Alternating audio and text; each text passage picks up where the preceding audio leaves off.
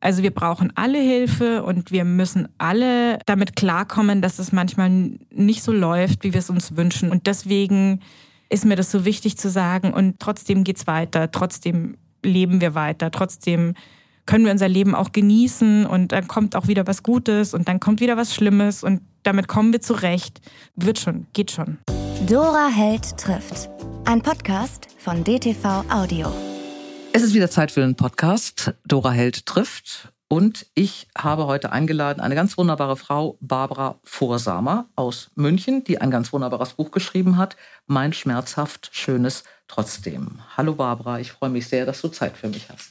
Hallo Dora, ich freue mich auch sehr, hier zu sein. Vielen Dank für die Einladung. Sehr, sehr gerne. Wir haben gerade Zeiten, die ähm, alle oder die meisten von uns bedrücken und verängstigen und ähm, auch wirklich schwer machen. Das geht mir genauso wie vielen anderen auch. Ähm, es gibt Menschen, denen es noch schwerer fällt, als es mir schon schwerer fällt, wobei das wahrscheinlich auch ein blöder Satz ist. Äh, aber wir wollen heute über ein ganz ernstes Thema reden, mit dem du dich auskennst und äh, über das du ein Buch geschrieben hast, was, glaube ich, vielen Leuten helfen wird und helfen kann. Ähm, rund fünf Millionen Erwachsene in Deutschland haben Depressionen. Und das heißt, sie sind nicht einfach nur schlecht drauf. Äh, und darum machen auch Ratschläge wie reiß dich mal zusammen und geh mal in die Sonne auch wirklich überhaupt keinen Sinn, sondern sie brauchen Hilfe und ein empathisches Umfeld. Und wie das funktionieren kann, das hast du uns wunderbar aufgeschrieben in diesem Buch. Und darüber reden wir heute. Du bist Politikjournalistin, du bist bei der Süddeutschen Zeitung, hast anfangs Politik gemacht, hast den Wahlkampf Obama und Hillary Clinton begleitet. Äh, wusstest du, dass du in die Ecke wolltest? Wolltest du immer politische Journalistin werden? Ja, also politische Journalistin wollte ich immer werden. Das, das war immer klar. Ich habe mich immer schon für Politik interessiert. Ich habe auch immer schon geschrieben. Und das war mein Traumjob.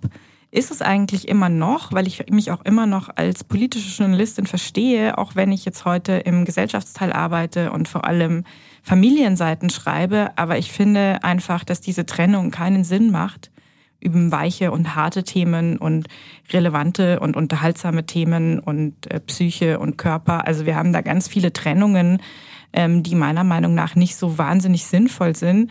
Deswegen verstehe ich meine Arbeit nach wie vor als hochpolitisch, auch wenn ich nicht mehr im Politikressort arbeite und keine Schichten am Newsdesk mehr mache. Mhm. Ja, wobei du ja auch, äh, ich habe dich ein paar Mal gesehen in den Talkshows jetzt äh, in der Corona-Zeit die Aufklärung bringen sollte. Und da warst du, ich glaube, mehrere Mal habe ich dich gesehen eben zum Thema Kinder und Corona, Familien und Corona, Frauen. Ähm, und das Familienleben, das ist natürlich immer gesellschaftspolitisch, was du genau, da machst. Genau, genau. Aber das ist durchaus ja auch noch ähm, sage ich mal, das muss man immer wieder äh, argumentieren, dass das auch politisch mhm. ist und dass das nicht weich ist und dass das relevant ist. Also es gibt schon noch in vielen Köpfen und in vielen Redaktionen die Trennung zwischen harter Außenpolitik und Putin und Ukraine und Trump und USA auf der einen Seite und äh, Kita-Plätze und Corona und ähm, Care-Arbeit und Frauengedöns auf der anderen Seite. Mhm. Also das, ähm, diese Trennung ist noch da. Ähm, ich bin aber dagegen. Mhm. Mit Recht. Ja. Macht auch wirklich, es macht auch keinen Sinn, das stimmt. Ähm, du hast äh, den Wahlkampf begleitet und am Abend der Wahl äh, schon gar nicht mehr am Wahlkampf richtig teilgenommen. Nee, genau. Ähm, da hast du die Diagnose bekommen, Depression. Und es war auch dein erster Klinikaufenthalt. Ähm, wie, wir fangen jetzt mal an, ein bisschen zu sortieren, weil es, ähm, es ein großes Thema ist und ich glaube, man geht immer damit falsch um. Ähm, jeder fünfte Beschäftigte hat das Deutschlandbarometer Depression 2021 äh, ausgerechnet, ist in seinem Leben schon mal an Depressionen erkrankt. Und ähm, was ich noch spannender fand oder noch, noch eigentlich ähm, wichtiger fand oder genauso wichtig fand, ist, dass 37 Prozent der Angehörigen ähm, einen Partner haben, der an Depressionen erkrankt ist. Darüber möchte ich nachher auch nochmal mit dir reden. Was macht das mit den Angehörigen? Wie können sie sich verhalten? Ähm, in dieser Zeit Corona und jetzt in dieser Zeit mit den Ukraine, ähm, mit dem Ukraine-Krieg. Es ist ja so, dass das sowieso jedem, der psychisch stabil ist, auch wirklich Ängste macht und schlaflose Nächte verursacht und Probleme macht. Wenn Menschen an Depressionen erkrankt sind, hältst du das für schwieriger, damit ähm, umzugehen? Mit der Weltlage umzugehen? Ja, mit der Weltlage in diesen Momenten? Ähm, also ich persönlich habe das nicht so erlebt, weil die Depression in meinem Fall was ist, was sehr von innen kommt und nicht wahnsinnig abhängig ist von dem, was außen herum so passiert. Aber natürlich ist es so, dass jede Belastung ähm, einfach eine Belastung mehr ist. Das ist für uns alle so. Und ähm, also ein, ein Arzt von mir, der hat dafür mal eine wunderschöne Metapher gewählt. Der hat unsere Resilienz mit einer Schüssel verglichen und unsere ganzen Belastungen mit Wassergläsern, die man da reinschüttet. Und irgendwann geht die Schüssel über und man wird krank, was auch immer man dann bekommt. Jeder hat seine Achillesferse woanders. Und ähm, es ist halt die Frage, man schaut dann oft auf das letzte Glas Wasser und sagt, das war das Problem. Und es muss aber nicht so sein. Ja? Es kann einfach sein, dass der Wasserspiegel von vornherein viel zu hoch war oder dass man einfach schon seit Jahrzehnten Belastungen mit sich herumträgt, die dazu führen, dass man generell eine sehr volle Belastungsschüssel hat. Ja? Und wenn man dann sagt, dann kommt sowas wie die Corona-Pandemie oder dann kommt sowas wie ähm, ein, ein Krieg in einem, in einem nicht weit entfernten Land und es belastet einen und die Schüssel geht über und man erkrankt und dann sagt man, das war Schuld, ja ist aber, finde ich, sehr schwierig, das dann so zu sagen, weil natürlich sehr, sehr viele andere Menschen dieselbe Belastung haben und nicht erkranken. Ähm, das heißt, da war dann meistens schon vorher was. Also es ist ähm, ein, furchtbar sperriges Wort, aber in dem Zusammenhang leider unverzichtbar. Ähm, eine psychische Krankheit ist immer multifaktoriell. Da kommen immer viele Dinge zusammen und da kann man eigentlich nie sagen, das war jetzt das oder das war jetzt das. Mhm. Eine Depression kann prinzipiell jeden treffen. Das ist völlig egal, wie alt man ist, ähm, was für einen sozialen Status man hat, ob man arbeitet, ob man nicht arbeitet, ob man Familie hat oder nicht. Ähm, wie gesagt, fast jeder Fünfte, habe ich schon gesagt, erkrankt einmal im Leben. Frauen sind äh, zwei bis dreimal so mehr betroffen als Männer. Ähm, gibt es da eine Erklärung? Hast du da eine Erklärung dafür? Ja, und zwar, sind? ja, und zwar glaube ich, äh, dass es mit zwei Dingen zu tun hat. Zum einen würde ich es anders formulieren. Ich würde nicht sagen, Frauen sind zwei bis dreimal so häufig betroffen, sondern Frauen ähm, erhalten zwei bis dreimal so häufig die Diagnose was daran liegt, dass Frauen ähm, bereiter sind, ähm, sich um ihre psychische Gesundheit zu kümmern. Frauen ähm, sind eher dazu bereit, ähm, einen Psychotherapeuten oder eine Psychotherapeutin aufzusuchen, in eine psychiatrische Klinik zu gehen. Also da ist die große Mehrheit der Patientinnen dort ist weiblich. Da sind viel weniger Männer als Frauen, ja. Es gibt aber auch eine andere Statistik und das ist die Suizidstatistik. Und da sehen wir einfach ein riesiges äh, Übergewicht an Männern. Deswegen, wenn man es jetzt mal ganz, ganz äh, plastisch und knallhart ausdrückt, ähm, Männer, die psychisch krank sind, suchen sich weniger Hilfe, sondern bringen sich gleich um. Mhm. Es ist ja oftmals ein Problem, dass man das als Selbstdepressive als Schwäche äh, empfindet, dass man das Gefühl hat, die anderen empfinden das als Schwäche, wenn man sich psychische Hilfe sucht. Also wenn man Medikamente nimmt, wenn man sich in die Klinik einweist, wenn man ähm, Hilfe sucht, das ist ja für viele das Gefühl, sie haben hier kapituliert. Genau. Ähm, du hattest deine Diagnose 2005. Äh, wie war das bei dir? Du hast in deinem Buch sehr offen drüber gesprochen, deswegen denke ich, können wir hier auch offen drüber ja. sprechen.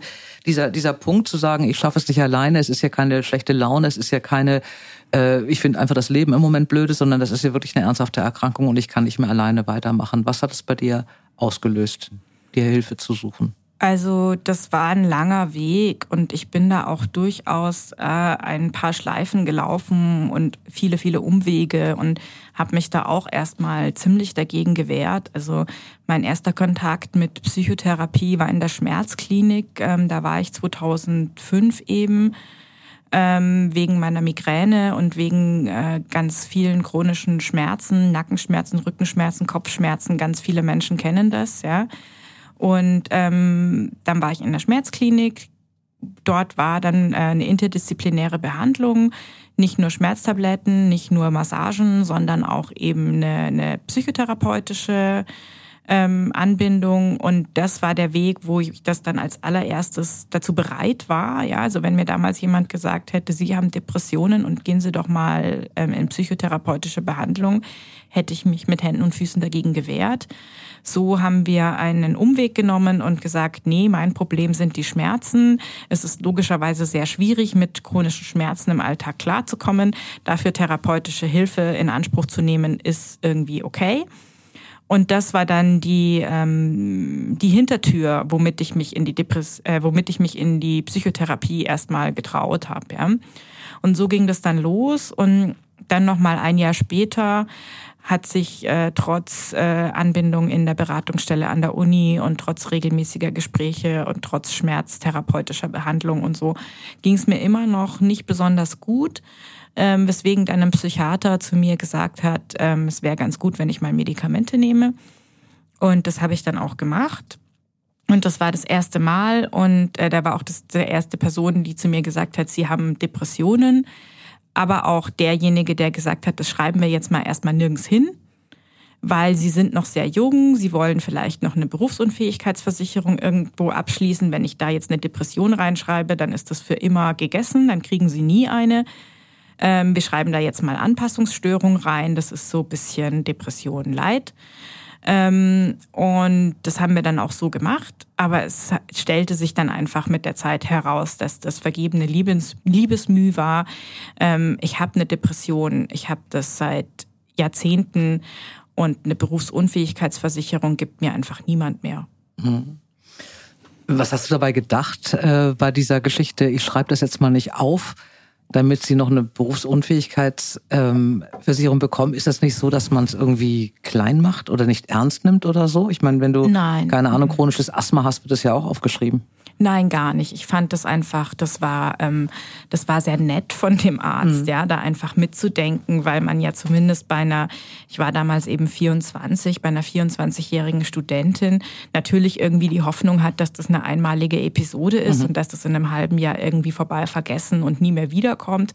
Und dann ist es natürlich blöd, sich dann wegen sowas alle Möglichkeiten oder relativ viele Möglichkeiten zu verbauen, mhm. wie zum Beispiel eine Versicherung oder wäre ich jetzt eben äh, Lehramtsanwärterin Lehrerin gewesen, dann äh, hätte mir das möglicherweise auch die Beamtung, Verbeamtung mhm. verbauen können oder solche Dinge.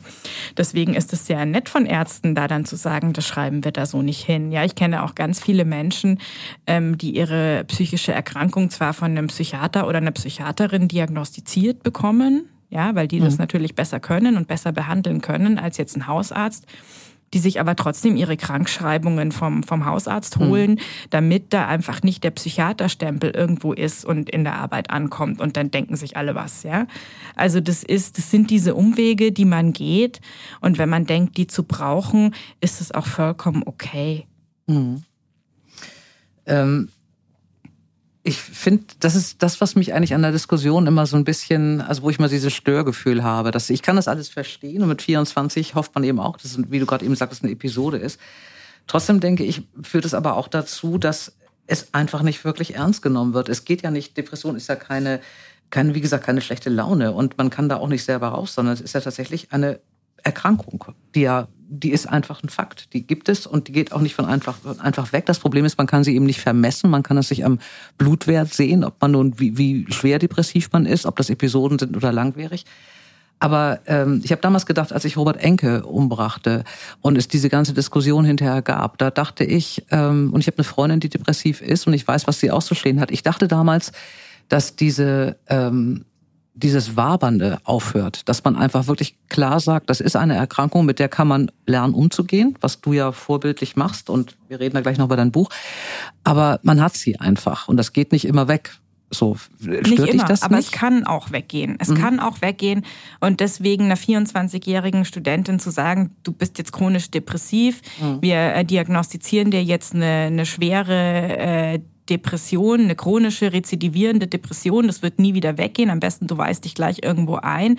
Also das muss man nicht sagen. Mhm. Und das kann ja auch ganz anders laufen. Das wusste der ja damals nicht, ähm, wie das endet. Oder ich meine, es ist ja auch, hat ja auch noch nicht geendet oder wie mhm. das weitergeht. Mhm. Deswegen, ich fühlte mich da, also muss dir da echt widersprechen. Der hat mich ernst genommen und mhm. der hat mir das nicht weggeredet und da ist auch nichts gewabert, sondern mhm. ähm, das war einfach eine sehr pragmatische und richtige Entscheidung. Ähm, und danach ging es weiter und es war dann ja auch sehr schnell keine Anpassungsstörung mehr. Mhm. Also ich fühlte mich eigentlich von den Menschen, die mich behandelt haben, größtenteils schon ernst genommen. Es gab schon Ausnahmen, wo ich mir im Nachhinein denke, da hätten sie mal vielleicht was anders machen sollen. Aber diese, ähm, diese Behandlung damals mit 24 gehört da nicht dazu. Da finde ich, haben alle alles richtig gemacht.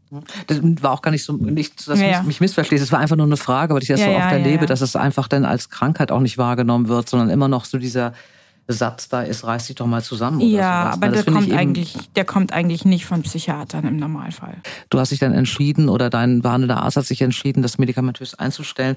In deinem Buch hast du aber geschrieben, dass auch der Weg gar nicht so einfach ist, äh, dass du da nee. viele Nebenwirkungen hattest nee, und dich da erstmal also ich hatte an sich damals mit Mitte 20 noch ein großes Problem damit, mir einfach täglich irgendeine Tablette reinzuschmeißen. Mhm. Also das ging ja auch gar nicht mit dem Psychopharmaka los, sondern das ging erst mal los mit Migräneprophylaxen. Mhm. Ähm, da wurde mir diverses vorgeschlagen und ich war relativ ähm, als Patientin, wie soll ich sagen, unkooperativ ähm, trifft's nicht ganz, weil ich habe das Zeug schon brav genommen, aber mit einer, das hilft mir eh nicht Haltung. Und mhm. ich nehme es jetzt mal, damit ich beim nächsten Termin sagen kann, ich, es hilft eh nix und dann setzen wir es wieder ab. Mhm. So. Und wir wissen ja, wie eng äh, Psyche und Körper äh, verflochten sind und dass natürlich ein Medikament, das man mit einer, das wird mir eh nicht helfen, Haltung eingeht, einnimmt, ähm, auch schlechte Chancen hat. Ja, also es ist da, da ähm, da wirken viele Dinge einfach zusammen. Ja. Und ähm, genau, aber beim, ähm, beim Antidepressivum dann äh, war es so, dass mir das einfach tatsächlich geholfen hat. Ja, also äh, so und das habe ich dann genommen und es ging mir sehr schnell oder nicht sehr schnell. Antidepressiva dauern ein paar Wochen bis mhm. Monate. Mhm. Ging mir dann besser und dann habe ich natürlich auch gedacht, es geht mir besser, ich brauche es nicht mehr und habe es wieder abgesetzt. Und dieses Spiel habe ich dann, würde ich sagen, ungefähr, wann war das? 2005, 2006, so fünf Jahre habe ich das dann gespielt von ich, ich nehme was, aber maximal sechs bis neun Monate. Dann geht's mir wieder gut, dann setze ich es wieder ab, dann geht's mir wieder schlecht, dann nehme ich wieder was. Also das, ähm, so sind wir dann durch die nächsten Jahre geeiert. Liebe Barbara, an der Stelle möchte ich mich schon mal bedanken, dass du mit deiner Offenheit versuchst, uns das Thema Depressionen ein Stück weit verständlich zu machen, soweit es nun mal eben geht. Wer dich bei deiner Behandlung begleitet hat und wie schwer es ist, überhaupt einen Therapieplatz zu bekommen, erfahren wir gleich noch. Jetzt gehen wir erstmal in die Buchhandlung Heimer nach Hamburg zu Sabine Metzger, denn hier ist die Rubrik Schlaflose Nächte liebe Sabine. Was hast du heute für mich? Lieber Dora Held, es ist mir immer eine große Freude, bei dir einen Buchtipp oder dir einen Buchtipp geben zu können. Heute ein Buch von meiner absoluten Lieblingsautorin, Delphine de Vigeon, die sich ja immer mit, äh, sag ich mal, sehr sozialen Themen beschäftigt. Eine französische Bestseller-Autorin, die auch wirklich immer schwere Themen aufgreift. Und diesmal geht es um Kinderinfluencerinnen. das Buch heißt Die Kinder sind Könige und im Mittelpunkt stehen die beiden Kinder Kimmy und Sammy, sechs und vier Jahre alt, die von ihrer Mutter Melanie wirklich so zu ähm, YouTube-Stars hochstilisiert werden. Also die verbringen ihr Leben damit, äh, Unboxing-Geschichten zu machen, also Geschenke auszupacken von irgendwelchen Spielwarenfirmen, die irgendwie ein Tasting machen müssen, welche Chips die besten sind. Ähm, wenn Kimi neue Schuhe bekommt, dann kann die Community abstimmen, ob sie die Nikes nehmen soll oder die anderen.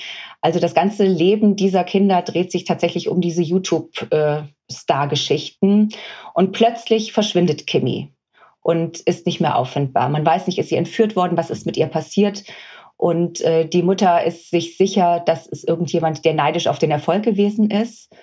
Und dann begegnen wir Clara, einer Polizistin, die sich intensiv mit dem Fall auseinandersetzt und äh, hunderte von Stunden Videos anguckt und so die Nuancen von den Kindern auch wahrnimmt. Kimi, die hilfesuchend dann zur Tür blickt, wenn ihre Mutter wieder mit der Kamera ankommt, so als ob sie auf der Suche nach einem Fluchtweg ist und wo man wirklich so dieses feine Grauen und Unbehagen dieses Kindes ähm, spürt. Also es ist wirklich ganz faszinierend. Es ist so ein bisschen eine Kriminalgeschichte, aber eigentlich geht es wirklich darum, was tut man solchen Kindern an, wenn die so im Mittelpunkt äh, der Social-Media-Geschichten sind. Der dritte Teil ist dann wieder 30 Jahre später. Diese Kinder-Influencer sind erwachsen geworden. Und ja, was ist dann aus denen als erwachsene Menschen geworden? Also wirklich ganz großartiges Buch. Ähm, Delphine Vigeon gelingt es ja immer, so wirklich wichtige gesellschaftliche Themen aufzugreifen. Mich hat es wieder absolut fasziniert. Es erschien im Dumont Verlag, kostet 23 Euro und mein absoluter Lesetipp. Wunderbar. Ich habe noch nie was von ihr gelesen. Ich bin ganz gespannt. Äh, die Kinder sind Könige heißt der Titel. Delphine de Vigeon ist die Autorin und Dumont ist der Verlag. Und äh, ich möchte es haben, liebe Sabine, wie immer, wenn du mir was empfiehlst weil ich auch dieses Mal wieder sicher bin, es wird eine schlaflose Nacht. Es klingt toll und ich freue mich dann auf den nächsten Tipp demnächst in diesem Podcast. Vielen, vielen Dank. Ich freue mich auch. Bis bald. Danke, bis bald. Jetzt geht's weiter mit Barbara Vorsammer. Barbara, wer hat dich eigentlich in dieser Zeit privat begleitet? Ähm, ich bin mit meinem, meinem Mann seit 18 Jahren zusammen. Also mhm. der war damals auch schon da.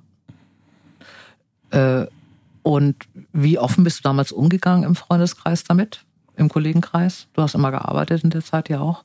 Also damals noch studiert, aber dann dann auch gearbeitet, ja.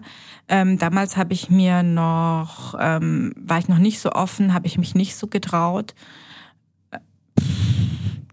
Also hab's, ähm, bin aber andererseits auch schon immer ein recht offener Mensch. Also da bin ich so ein bisschen äh, inkonsequent dann damit umgegangen. Manchen Leuten habe ich es erzählt, manchen Leuten habe ich es nicht erzählt. In der Arbeit habe ich es ähm, auch manchen Leuten erzählt und manchen Leuten nicht erzählt. Hm. War mir auch noch sehr, sehr peinlich. War aber auch belastend, das irgendwie im Kopf zu behalten, wer weiß jetzt was und wem habe ich das jetzt wie erklärt alles. Weil ich war ja auch viel krank geschrieben und ich hatte Therapietermine, das muss man ja alles irgendwie erklären. Und im Nachhinein äh, muss ich sagen, das war in dieser Zeit schon sehr anstrengend und sehr nervig. Mhm. Und ähm, weswegen ich eigentlich froh bin, dass ich jetzt seit ungefähr, ja, wann habe ich angefangen, ganz ehrlich zu sein, so seit nicht ganz zehn Jahren, bisschen weniger, wo ich dann irgendwann gesagt habe, jetzt, also ich erzähle jetzt einfach allen alles, dann muss ich mir nicht mehr merken, wem ich was erzählt mhm. habe. Und äh, dann ist es auch ähm, dann ist die Belastung auch von mir weg. Ja? Also ich habe dann auch die Verantwortung dafür, damit umzugehen, dann eher den anderen rübergeschoben und zu sagen, ich, ich, ich, ähm, ich habe die Krankheit eh schon, das reicht mir an Belastung und dass ich euch das jetzt erzähle, damit müsst ihr jetzt klarkommen. Mhm. Also das ist jetzt so schwierig auch nicht. Ihr habt es immerhin nicht. Mhm. Äh, in, ich glaube, es ist der U4-Text bei dir äh, von einem wirklich sehr, sehr guten Buch, auf dem steht, dieses Buch handelt vom Aufstehen, obwohl man keine Lust hat, genauso wie vom Liegenbleiben, weil es manchmal nicht anders geht. Ähm, das hat mir so gefallen an diesem Buch. Äh, es, du, du klärst auf. Äh, das machst du, indem du sehr persönlich auch erzählst, wie es dir selber ergangen ist. Und du hast es eben so gegliedert, dass jemand, der das nicht begriffen hat, was ist eigentlich eine Depression, wo fängt die an und, und was ist der Unterschied zu einer schlechten Phase oder, oder einer Konfliktsituation, wo fängt sie an, wie ist sie erkennbar, ähm, das hast du wunderbar gemacht und du hast es an so verschiedenen Themen gemacht. Ähm, so ein Thema äh, für Depressive ist dieses Thema Entscheidung, mhm. ähm, dass man, du, du beschreibst es, äh, dass du so eine Sache hat es immer, wenn erst das passiert, dann machst du das und das, also auf mhm. Entscheidung zu verschieben. Und du hast erzählt, und das kommt auch immer wieder als Motiv vor, du wachst auf an manchen Tagen und hast diesen Elefanten auf der Brust. Ja. Ähm, um sich das nochmal vorzustellen, du warst ja sehr jung, als es anfing. Du hast in dieser Zeit sehr viele Entscheidungen treffen müssen, ob das jetzt berufliche Entscheidungen waren, private Entscheidungen waren. Wir reden gleich noch über deine Kinder. Ähm, wie bist du damit umgegangen? Kannst du es so erklären, also in deinem Buch erklärt, ich weiß, aber mhm. kannst du es so erklären, dass man das wirklich, wenn man selber in der Situation ist und sich fragt, ist es jetzt eine Depression oder was ist es jetzt bei mir, wie es sich angefühlt hat? Du hast das wunderbar beschrieben in dem Buch. Ja, also der eine ähm, ein Symptom ist äh, bei mir dieser Wenn-Dann-Kreisel, also dass man einfach denkt, mir geht es gerade nicht gut. Das liegt aber jetzt an X oder an Y und sobald ich das gelöst habe, wird es mir gut gehen. Mhm. Also ich muss noch einen Job finden, ich muss noch eine Wohnung finden, ich muss noch umziehen, ich muss noch diese Stelle haben, ich muss noch schwanger werden, ich muss noch irgendwas, ja, irgendwas in meinem Leben muss ich noch verändern, damit es mir gut geht. Und so verschiebt man das und erklärt sich das weg, dass es einem jetzt gerade eben nicht gut geht. Und jetzt ist es natürlich auf der einen Seite was total ähm, Normales, ja, dass man einfach sagt, ich habe ähm, ähm, gerade irgendwelche Dinger in meinem Leben, wo ich noch eine Veränderung brauche oder will und und ähm, deswegen geht's mir gerade nicht gut. Und wenn ich das irgendwie geklärt habe oder verändert habe, dann wird's mir besser gehen. Das ist auf der einen Seite was total Richtiges und Normales, ja. Mhm. Ähm, auf der anderen Seite ist es aber so, dass äh, man die, den, den perfekten Zeitpunkt für irgendwas auch niemals haben wird. Ja? Also wenn sich die eine Sache geklärt hat, dann kommt die nächste und wenn sich die eine Sache verändert hat, dann verändert sich irgendwas anderes mit und dann passt es wieder an einer anderen Stelle nicht. Also das Leben ist da ja ein Zauberwürfel, der niemals äh, richtig ist, ja? wo niemals mhm. ich auf allen Seiten alle Farben richtig habe. Das heißt, ich muss irgendwo, und deswegen heißt mein Buch auch mein schmerzhaft Schönes trotzdem, ich muss irgendwie auch lernen zu sagen, ich lebe jetzt und ich schaue, dass es mir auch jetzt gut geht, auch wenn ich noch irgendwelche Ziele erreichen will und auch wenn ich noch irgendwelche Veränderungen will, die ich immer will, weil das Leben ist Veränderung. Man steht ja nie da und sagt, ich bin jetzt fertig und ich brauche jetzt nichts mehr und es passt jetzt alles. Mhm. Ja, also diese auf so und ähm, aber in diese Spiralen, wenn ich in diese Spiralen reingerate, dann merke ich schon, okay, da stimmt jetzt noch was, da stimmt jetzt gerade wieder was nicht. Ja? Mhm. Das ist, das ist so diese, das sind diese Gedankenspiralen, diese Wenn-Dann-Spiralen.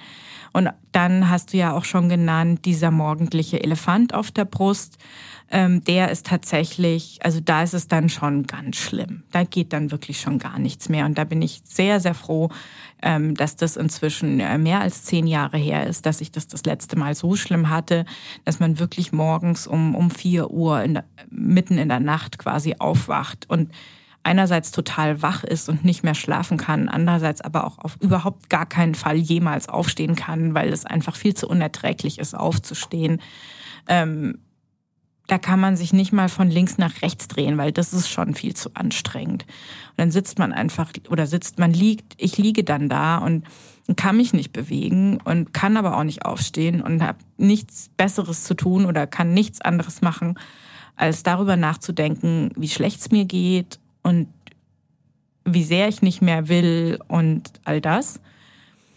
Und das ist dann ein Zustand, der über mehrere Stunden dann einfach anhalten kann. Also wenn es ganz schlimm ist, dann ist, wache ich eben sehr früh auf, also gerne mal um vier und muss dann ja nicht aufstehen. Das heißt, bleibt dann noch ein paar Stunden liegen und dann wird sieben, dann wird's acht, dann wird's halb neun, dann muss man langsam wirklich aufstehen. Dann denke ich mir, heute geht aber nicht und dann bleibe ich noch länger liegen, ja. Und dann liege ich da ja schon einfach quasi einen halben Tag einfach depressiv in der Gegend rum. Ähm, irgendwann steht man dann auf und, und äh, putzt zumindest Zähne oder trinkt Kaffee oder so. Aber vielleicht auch nicht. Ja, kommt ganz drauf an, wie schlimm das ist. Und dann wurschtel ich, wurschtel ich mich irgendwie durch den Tag oder eben auch nicht. Und abends ist es dann ganz klassisch, das ist ein ziemlich verbreitetes äh, depressiver Mechanismus, dass man dann am Abend, je, je länger der Tag dann schon vorbei ist, je, je mehr vom Tag schon vorbei ist, äh, desto besser geht's dann wieder. Ich meine, man ist dann abends nicht irgendwie glücklich und zufrieden, aber man denkt sich so, boah, jetzt habe ich einen Tag geschafft und mir geht's doch gar nicht so schlecht und so schlimm ist es gar nicht und ich muss nirgends hin und ich muss auch nichts nehmen und ähm, passt alles und jetzt gehe ich um neun ins Bett, weil ich sowieso ja keinen Bock auch habe auf den Tag und deswegen bin ich so froh, dass er jetzt rum ist und um neun kann man ja schon schlafen gehen und dann geht man schlafen, wacht man wieder um vier Uhr auf und repeat, ja. Mhm. Wie lange dauert das? Wie lange war die schlimmste Phase? Wie viele Tage? Wie viele Monate während mhm. ich, also Monate, Jahre. Also je nachdem, wie schnell ich halt war, mir Hilfe zu holen, ja. Mhm. Also, ähm, aber es waren schon immer Monate. Also mhm. nach drei Tagen gehe ich noch nicht zum Arzt. Mhm. Du hast gesagt, das Gegenteil von Depressivsein äh, ist nicht Freude, sondern Lebendigkeit. Ja. Es hat mir noch nie jemand so gut beschrieben wie du gerade eben, wie es sich anfühlt, mhm. zum Tag zu machen. Äh, man soll in diesen depressiven Phasen keine Entscheidung äh, treffen, Du hast aber oder ihr habt irgendwann beschlossen, ihr wollt Eltern werden. Mhm. Ähm, das war ja auch keine Zeit, in der du völlig fern warst von depressiven Phasen, in der ihr das entschieden habt, oder? Nee, weil ich ja in den letzten 15 Jahren noch ja. nie völlig fern war von der depressiven Phase. Und wenn ich darauf gewartet hätte, dann wäre ich ja immer noch nicht Mutter. Mhm. Und also das war aber was, also da war ich auch in so einem Wenn-Dann-Ding drin, wo ich immer dachte, ich kann das einfach nicht machen, das ist unverantwortlich, ähm, das zu machen, solange ich noch so chronisch krank bin. Mhm. Und mein äh, Mann, damals Freund, ähm, hat dann irgendwann eben gesagt, naja, aber was machen wir denn, wenn das nicht gut wird, ja, wenn das so bleibt? Lassen wir es dann. Willst du dann nicht Mutter werden, wollen wir dann nicht äh, zusammen Kinder kriegen? Und ich weiß noch so genau, als er mich das gefragt hat, weil das war für mich eine völlig abgefahrene Frage, weil für mich damals vollkommen klar war, dass ich nur noch schnell dies mache und nur noch schnell das mache und dann spätestens nächstes Jahr bin ich fit. Mhm. Und ähm, so ist es ja auch nicht gekommen. Naja, und dann ähm, hat es natürlich also ein paar Monate in mir gearbeitet und wir haben da auch immer wieder drüber geredet und dann ähm, habe ich halt zurückgefragt, was machen wir denn dann aber, wenn wir ein Baby haben und ich depressiv bin oder wenn, wenn ich Migräne habe, was machen wir denn dann?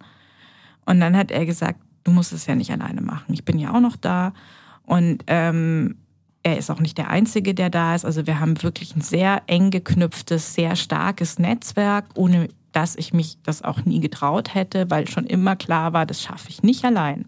Mhm. Ich kann das nicht. Und ähm, damals hat meine Mutter noch gelebt, die eine sehr aktive Oma dann auch wurde, mich wahnsinnig unterstützt hat. Mein Vater lebt in der Nähe, meine, mein Bruder lebt in München. Ich habe eine beste Freundin, die mir viel geholfen hat. Andere Mütter, die, also da ist einfach, da ist ein sehr, sehr breites, äh, stabiles Netz. Mhm. Und nur so ging das dann auch. Mhm. Und eben auch wahrscheinlich mit der, mit der ähm, Wahrnehmung, mit der Eigenwahrnehmung, dass man depressiv ist und das nicht alleine schafft. Da muss man ja auch erstmal hinkommen, denke ich. Ne? Dass du einfach sagst, du bist, also du möchtest das, du möchtest Mutter werden, aber du wirst es alleine nicht hinbekommen. Also es genau. ist einfach, und diesen Schritt, glaube ich, den muss man ja erstmal machen. Du hast, äh, deine Tochter ist, glaube ich, jetzt, wie alt ist sie, neun oder acht? Wird oder demnächst neun? elf. Elf. Ach so, du hast, als sie sieben war, das habe ich nämlich gefunden beim Recherchieren, das hat mich sehr beeindruckt, in der Süddeutschen einen Text geschrieben, Liebe Magdalena. Mhm, genau, der ist von äh, 2018.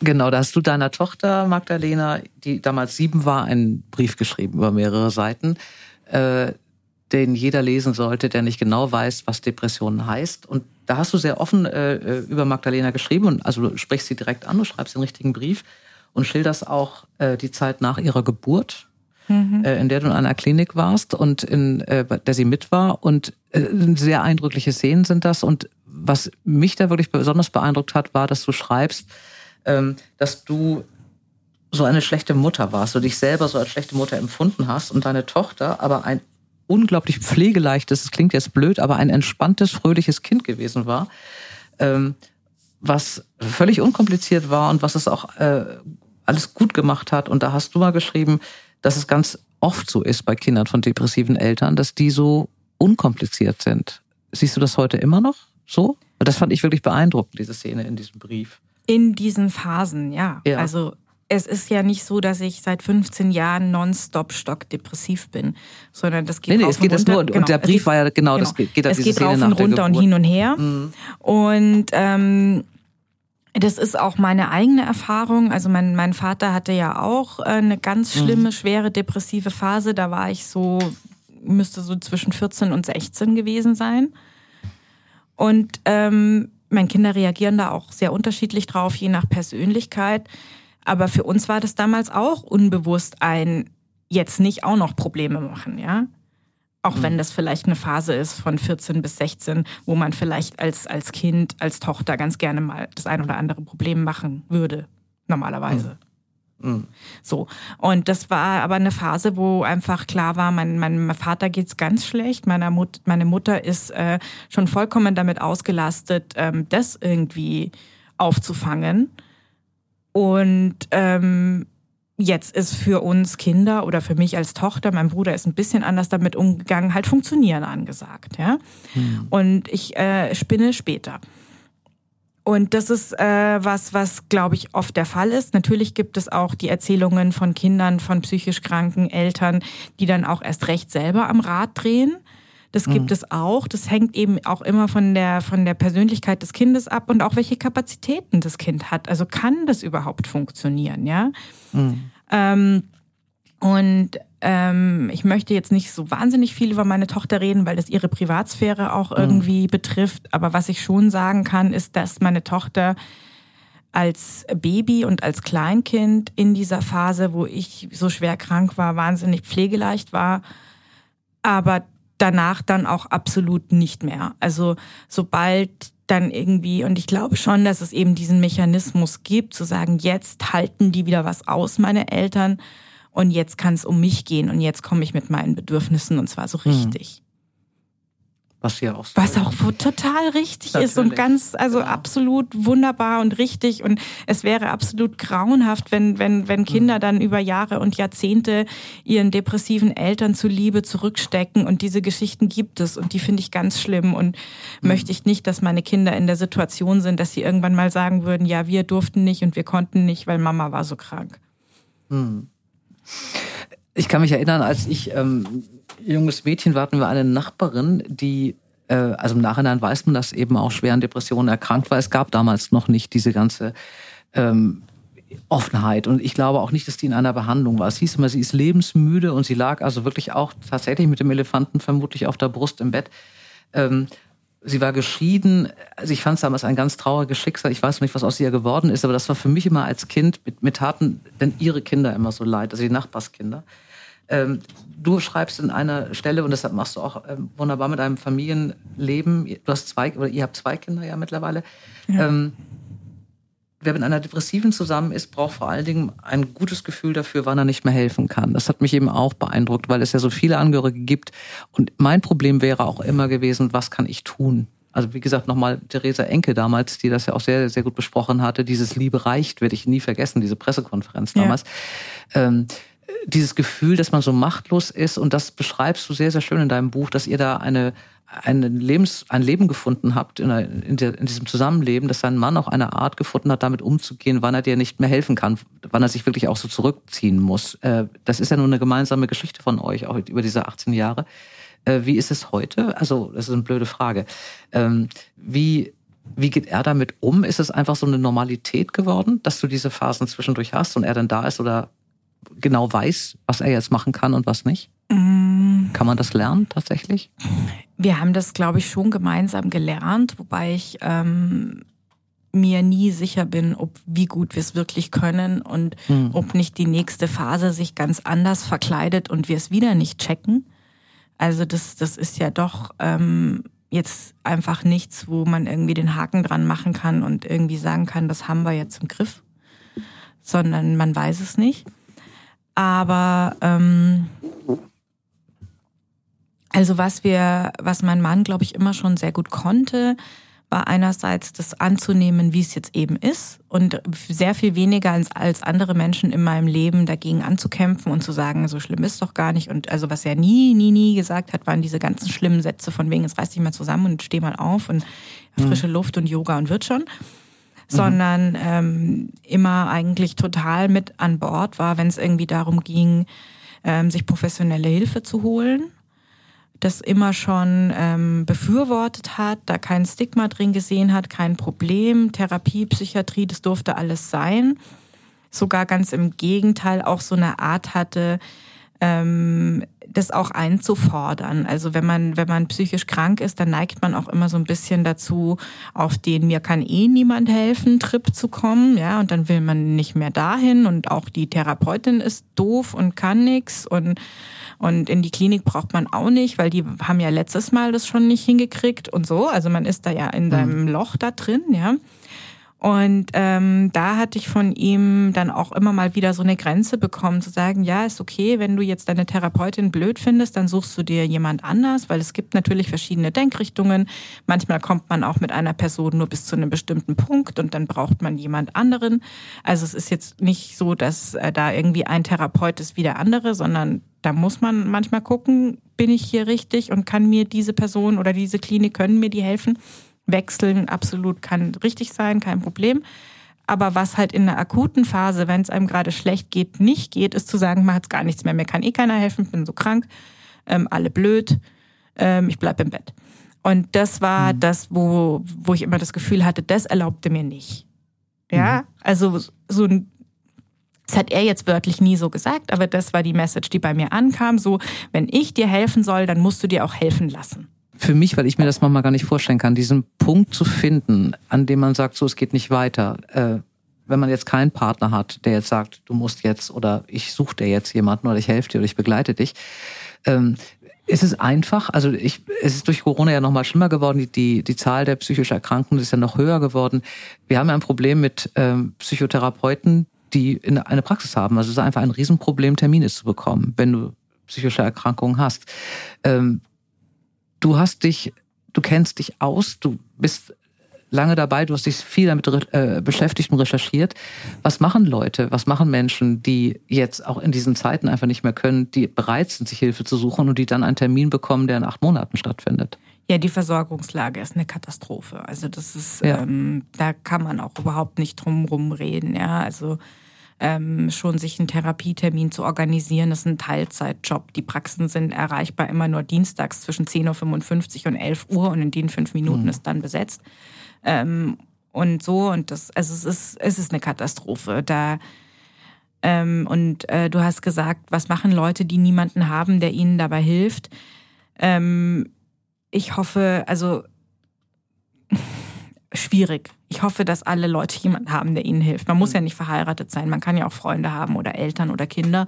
Wer so ganz alleine ist, dann das ist schon das erste Problem. Ja, also das, da wird's echt schwierig. Ähm, was immer geht, immer, immer. Ähm, aber da, da, den Schritt geht man meistens nur, wenn es einem schon sehr, sehr schlecht geht. Ähm, es gibt in jedem Landkreis, in jeder Stadt gibt es eine, ähm, eine Psychiatrie, die mhm akut erkrankte Menschen aufnehmen muss. Ja, also das ist wie Notaufnahme bei einem, nach einem Autounfall, die können auch nicht sagen, wir sind voll. Mhm. Also das ist dann aber meistens nicht so besonders schön, wo man dann da landet. Ähm, so eine überlaufende ähm, örtliche stationäre Psychiatrie, meistens auch nicht der schönste Ort der Welt. Aber das geht immer. Ähm, mhm. Was aber die Menschen ja meistens dringender brauchen und eigentlich wollen, ist eine ambulante therapeutische Versorgung. Und da ist man dann bei den acht Monaten Wartezeit, die du schon genannt hast. Ja. Ähm, ich habe da auch keinen Trick. Also und auch keinen Shortcut, den gibt's einfach nicht. Die, die, ähm, die Kassen, es gibt zu wenig Kassensitze, es gibt zu viel Bedarf. Ähm, ja. Da kann man im Prinzip nichts machen. Wer Geld hat, wie immer, hat einen Vorteil. Ähm, was mhm. es nämlich schon gibt, es gibt nämlich gar nicht viel zu wenig Psychotherapeutinnen und Psychotherapeuten in Deutschland. Es gäbe, ich weiß nicht ob genug, aber es gibt schon ein paar mehr als Kassensitze. Ähm, bloß wer keinen Kassensitz hat, ähm, der darf nicht mit den Krankenkassen abrechnen. Ja, ich glaube, ich habe irgendwo mal gelesen, es ist glaube ich 6000 oder so. Das war eine Zahl, die mich wirklich erschreckt hat. Es gibt wahnsinnig viele, die nur privat abrechnen Ich habe die Zahlen nicht im Kopf. Unding finde. Irgendwo habe ich es mal gelesen, jetzt in der letzten ähm, Zeit. Ich fand es sehr erschreckend. Muss ich passen, ja. aber es gibt auf jeden Fall reichlich Psychotherapeuten und Psychotherapeutinnen, die genauso gut ausgebildet sind wie die mit mhm. Kassensitz. Also es ist jetzt nicht so, dass ja. der Kassensitz irgendeine Art von Gütesiegel ist. Ja, mhm. das ist nur eine Frage der Abrechnungsmodalität. Qualitäten.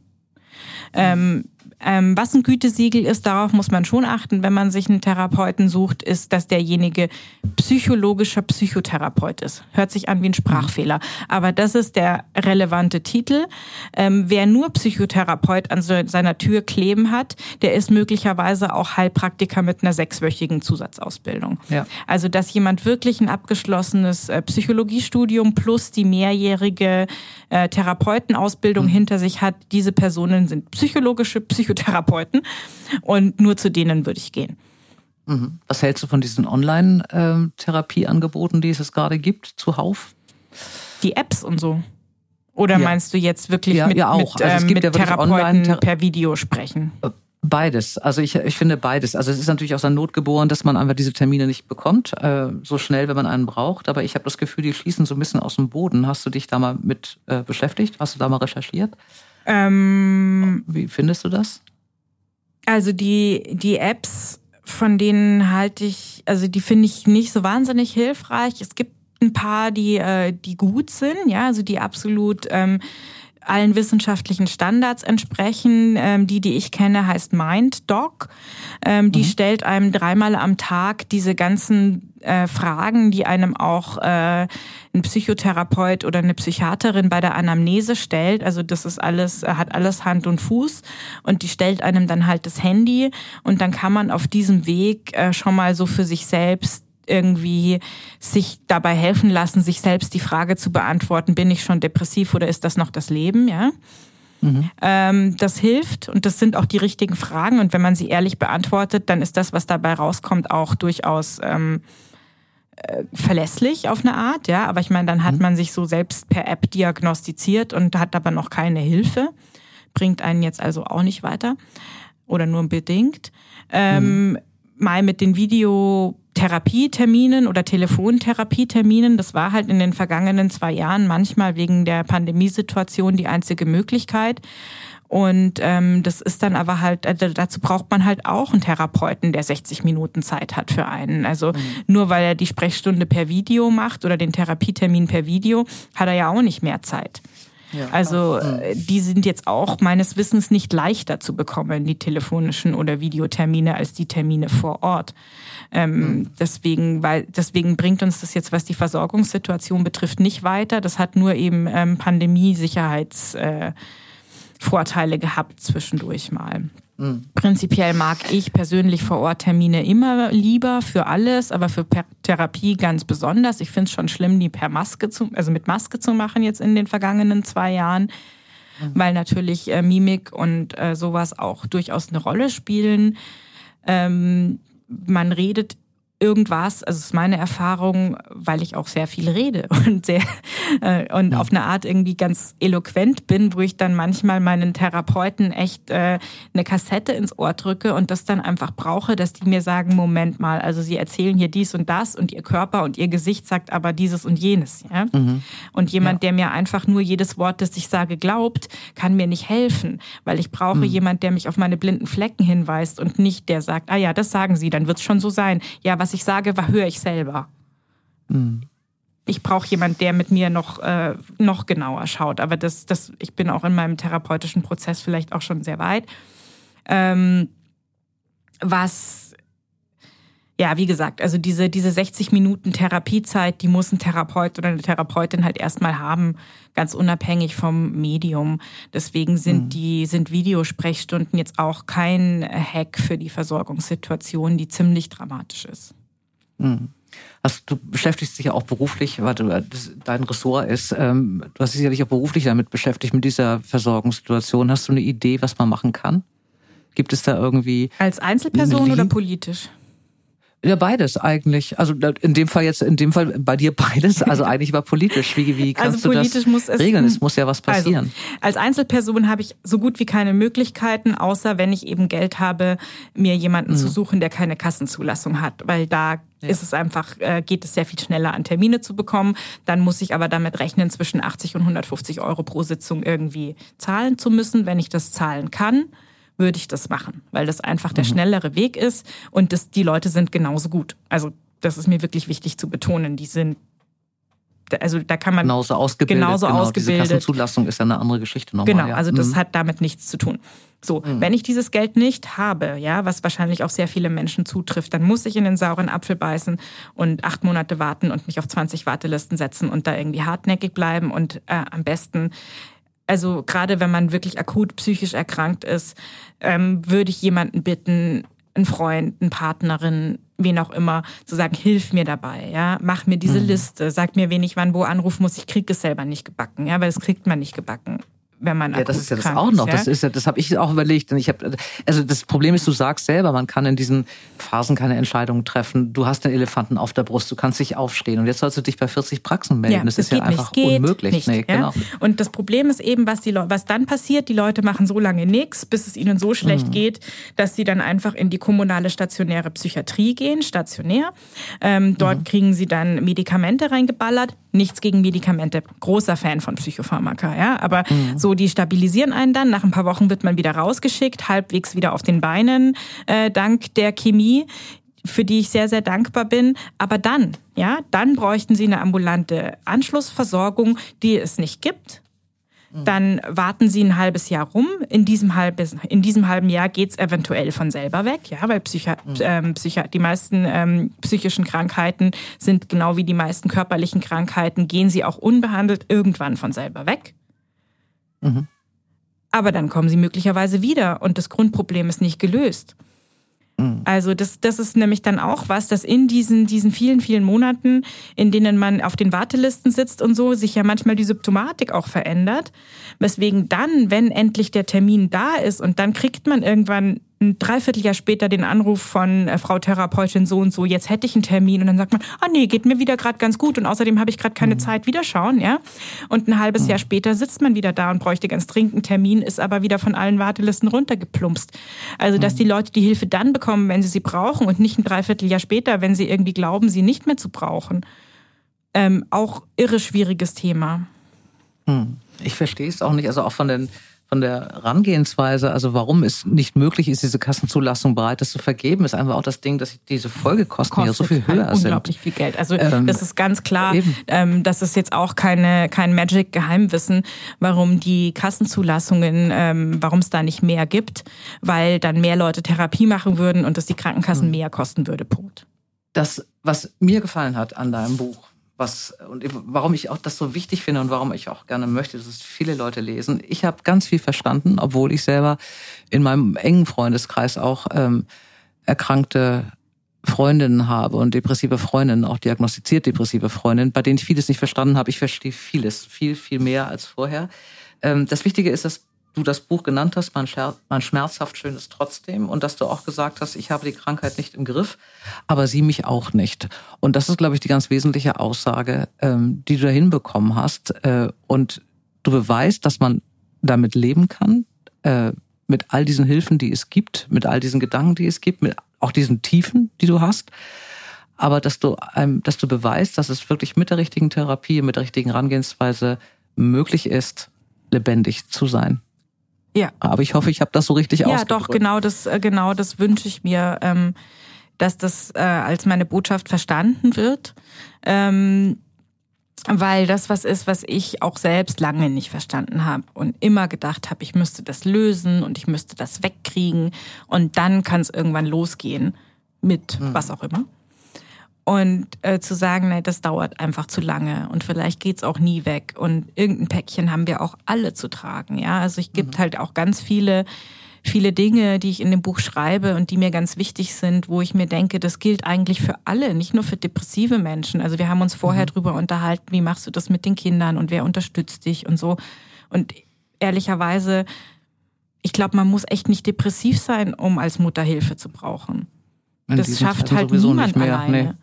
Das genau. einfach das, das, äh, die Idee, dass das eine einzelne Person oder auch ein einzelnes Paar alleine hinbekommen soll, dieses Familiendings, mhm. die ist schon so absurd. Also wir brauchen alle Hilfe und wir müssen alle ähm, damit klarkommen, dass es manchmal nicht so läuft, wie wir es uns wünschen und dass wir manchmal nicht so leistungsfähig sind, wie wir uns wünschen und dass, dass im Leben Schicksalsschläge auf uns zukommen und Trauma und jemand stirbt und jemand trennt sich von uns und und äh, das Kind wird krank und oder hat oder wird in der Schule gemobbt oder man selber wird in der, wird in der Arbeit gemobbt oder man verliert den Job. Also was auch immer, ja? Also irgend sowas ist in jedem Leben. Das bleibt uns nicht erspart. Nicht alles hoffentlich auf einmal, aber kein Leben ähm, läuft über ein paar Jahrzehnte, ohne dass man irgendeine Art von Trauma und Schicksalsschlägen ertragen muss. Mhm.